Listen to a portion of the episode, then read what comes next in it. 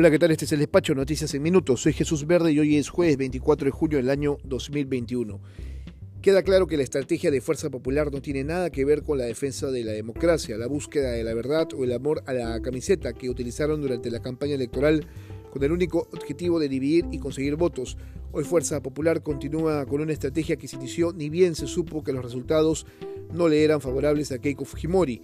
En principio, desconocer los resultados, deslizar la hipótesis de un fraude, presentar observaciones y nulidades, pedir padrones, hablar de muertos que votan y firmas falsas, lanzar la carta del golpe de Estado que sigue latente y petardear el trabajo del Jurado Nacional de Elecciones con la renuncia de Luis Carlos Arce, lo que se sabía que pasaría desde la semana pasada, ni bien el organismo electoral decidiera en última instancia sobre los pedidos de nulidad que ayer fueron rechazados en 10 casos puntuales.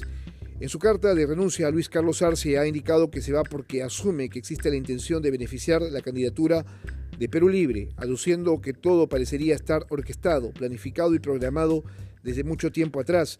Lo que no dice Arce es que sus acciones forman parte de un plan de quienes buscan cuestionarlo todo y a todos.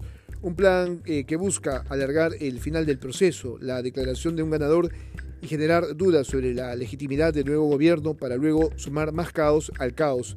Sigo pensando que tanto Perú Libre como Fuerza Popular son los peores escenarios, las peores opciones para el país y que ambas propuestas nos ponen al borde del abismo. Nos debe quedar claro que Pedro Castillo no tiene la capacidad para asumir como presidente, que se trata de un improvisado y que depende de un partido que ostenta una ideología fracasada y serios cuestionamientos a sus líderes que enfrentan denuncias por corrupción, al igual que su rival político.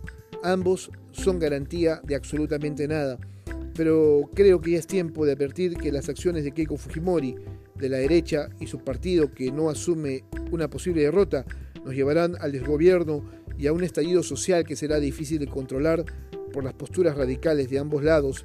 Estemos entonces atentos a los hechos que se presentarán en los próximos días.